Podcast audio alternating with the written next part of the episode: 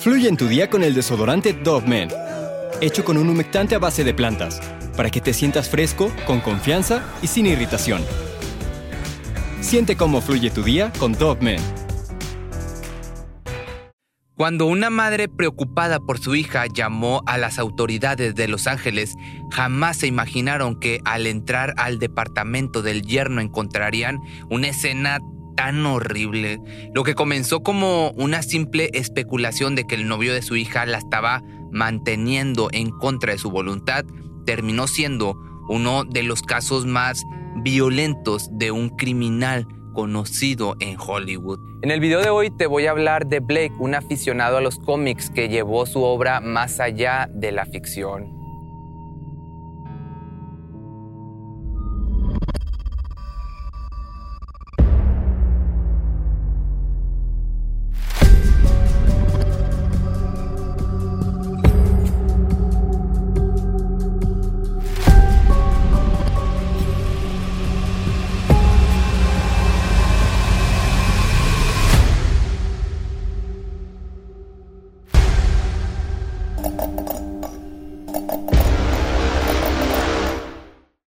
Nacido el 8 de mayo del año del 81 en Toronto, Canadá, en una de las familias más ricas y con más influencia del país, Blake Leibold fue un niño consentido y feliz en sus primeros años de vida.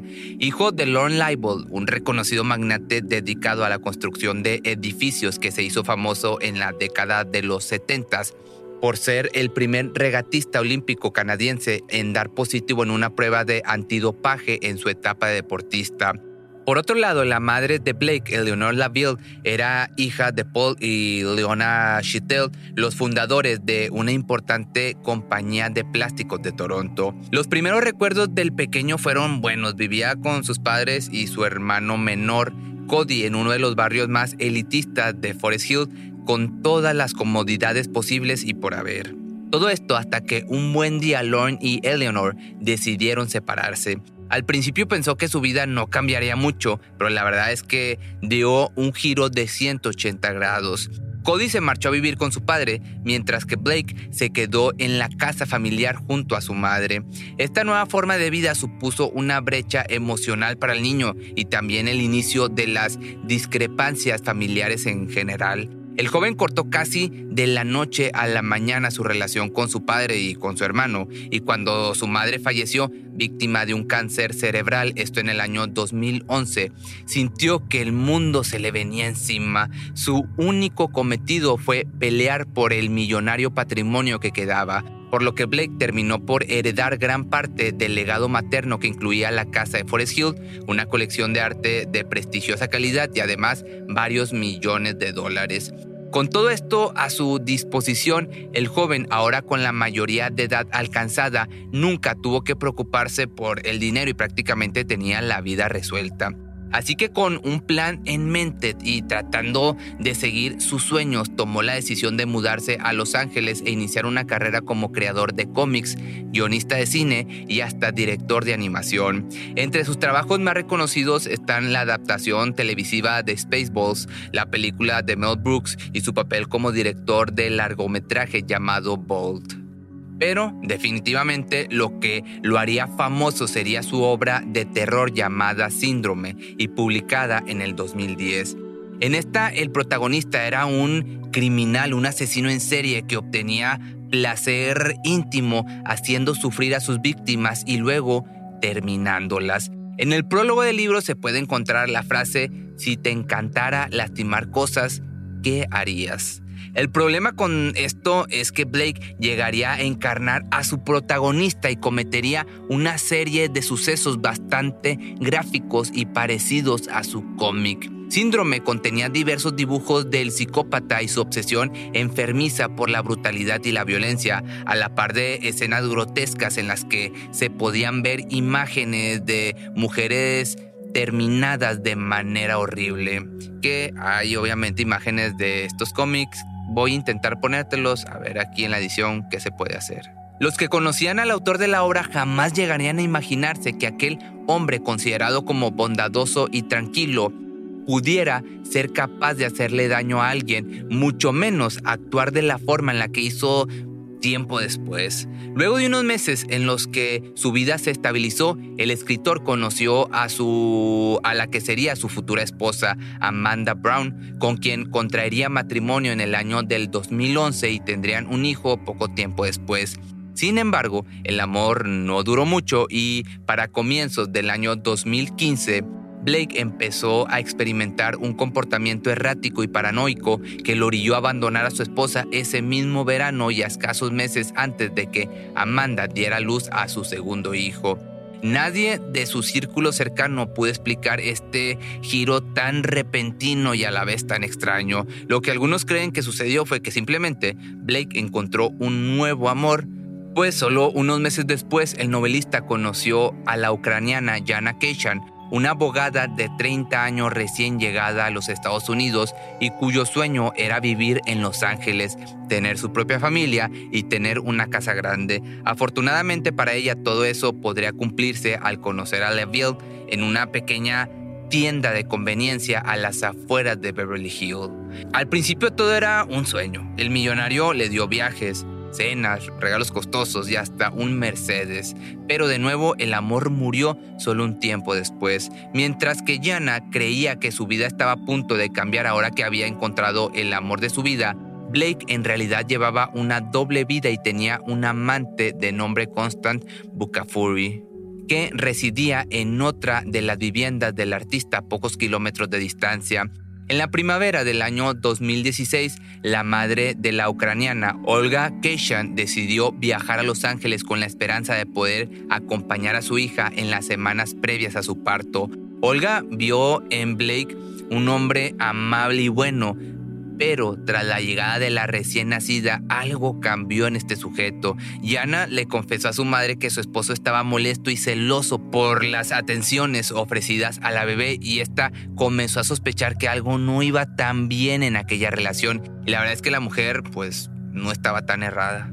A mediados de mayo las autoridades arrestaron al escritor debido a que cometió un crimen de agresión íntima bastante grave en contra de su amante Constance. Aunque los detalles no se conocen del todo, se presume que Blake intentó forzar a la mujer a mantener relaciones aun y cuando ésta ya no quería nada con él.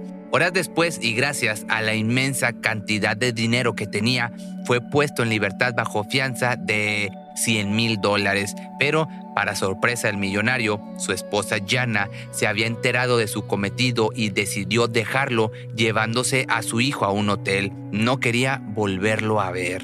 Ahora bien, la principal diferencia aquí era el terrible orgullo de Blake. Él se sentía con el poder de dejar a la mujer que quisiera, pero no que una mujer lo dejara a él. En el fondo no era más que un niño adulto malcriado, acostumbrado a tenerlo todo, por lo que el abandono de Jana lo llenó de frustración y a la vez enojo. Por eso lo primero que ideó fue una venganza con la que pudiera sacar toda su rabia contenida sin levantar sospechas. El plan al que había llegado era fingir que estaba arrepentido y necesitar pasar tiempo con ella para arreglar los problemas y comenzar de nuevo. Entonces, la ucraniana, aunque dolida, lo perdonó sin pensarlo dos veces y aceptó verlo, por lo que dejó a su hija con su mamá y fue con él. Esa fue una decisión que lamentablemente le costaría la vida. La mañana del 24 de mayo, Jana llegó al lujoso apartamento del millonario y sufrió de una sesión horrible de sufrimiento, vejaciones y mutilaciones bastante similares a las que él mismo había plasmado en su novela gráfica Síndrome. Según los reportes de la autopsia, le arrancó prepárate porque esto está fuerte. Le arrancó todo el cuero cabelludo que cabe mencionar que jamás fue recuperada. También le cortó la oreja derecha por completo, así como la parte del rostro y el cuello hasta llegar a la mandíbula. Cuando se inspeccionó la cara más a fondo encontraron una gran cantidad de moretones y abrasiones, por lo que se dedujo que antes o después de terminar con ella la golpeó brutalmente e incluso pudo localizarse lo que parecía ser una marca de mordedura en la parte del pecho. Pero lo más macabro es que no contento con todo esto, Blake la arrastró hasta el baño y la sumergió en una bañera llena de agua. Lo que quería era drenarle toda la sangre. Luego de más de ocho horas de hacerla sufrir y de golpes, se sabe que Jana falleció a causa de desangramiento. Este sería conocido como uno de los crímenes más tétricos de todo Hollywood. Al mismo tiempo que la pobre mujer estaba siendo ultrajada por este sujeto, su madre Olga tenía un mal presentimiento al respecto, por lo que trató de ponerse en contacto con su hija. Ante la negativa de su respuesta en más de seis ocasiones, llamó a la policía y les contó lo sucedido y además de su inmensa preocupación. Cuando las autoridades llegaron al domicilio en el que Blake aún seguía haciendo sufrir a Jana, él simplemente abrió la puerta y entabló una pequeña conversación con los oficiales. Les aseguró que su novia estaba bien y que solo estaba descansando en su cama. En aquel momento, la joven todavía seguía con vida. Después de que los investigadores llamaran para avisarle a la preocupada madre que al parecer su hija se encontraba bien, ella no pudo hacer más que conformarse y esperar, pero como toda madre y ese sexto sentido que tienen, una mamá comprometida, su intuición le dictaba que algo estaba mal. Así que esa misma noche, el 25 de mayo, acudió al edificio con la intención de comprobar por ella misma la versión de los policías, pero no consiguió que su yerno le abriera la puerta a pesar de insistir.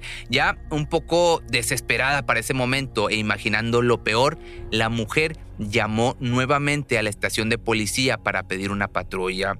Al explicarles lo que pasaba, los agentes irrumpieron en el apartamento y se encontraron con todo un espectáculo macabro. Litros de sangre se amontonaban por el pasillo y la puerta del dormitorio principal estaba bloqueada con colchones y varios muebles. Una vez que decidieron entrar a investigar se toparon con lo peor. El cuerpo en pedazos de llana, repleto de un mar rojo y partes del cuerpo por toda la estancia. Y a su lado estaba Blake sentado con varias marcas en el rostro. Durante los registros de la propiedad, los oficiales encontraron mechones de cabello en un cuchillo, la oreja derecha de la víctima tirada en un contenedor de basura y sangre, como te decía, en cantidades grotescas. Ante todas estas evidencias incriminadoras, la policía detuvo al escritor. El 8 de junio del año 2018 se dio el juicio en contra de este sujeto y su horrible crimen. Durante todo este tiempo de procedimientos legales, la hija de Blake fue resguardada por Olga, su abuela, quien acabaría teniendo la custodia total de su nieta. Tanto en los interrogatorios policiales como en la visita judicial, el ahora criminal negó su implicación en el crimen y mantuvo su inocencia hasta finales del proceso, en el que se le podía ver unos con unos kilitos de más, bien vestido y con una actitud distante y fría. El juez que se encargó de llevar la justicia en este caso, dijo lo siguiente.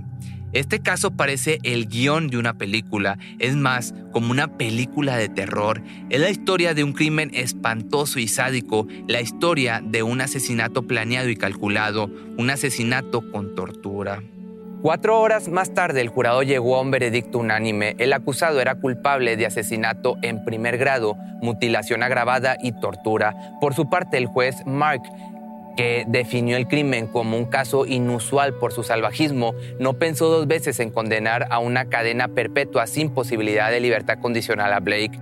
La violencia con la que el acusado había decidido actuar no tuvo comparación alguna con otro caso de asesinato que el juez haya visto, según esto sus propias palabras. Pero si te gustó este video, no olvides seguirme en mis redes sociales. Recuerda que en YouTube subo los videos a las 2 de la tarde, hora de la Ciudad de México, y a Facebook a las 3. Y nos vemos el día de mañana en un nuevo video. Fluye en tu día con el desodorante Dove Men, hecho con un humectante a base de plantas para que te sientas fresco, con confianza y sin irritación. Siente cómo fluye tu día con Dove Cuando el tráfico te sube la presión, nada mejor que una buena canción. Cuando las noticias ocupen tu atención, enfócate en lo que te alegra el corazón. Y cuando te sientas mal, un buen médico te ayuda a sanar. Sabemos que mantener tu salud es tu prioridad, también es la nuestra en Kaiser Permanente, donde trabajamos juntos para cuidar de todo lo que tú eres. Kaiser Permanente, para todo lo que tú eres. Kaiser Foundation Health Plan of the Mid-Atlantic Stay Inc., 2101 East Jefferson Street, Rockville, Maryland, 20852.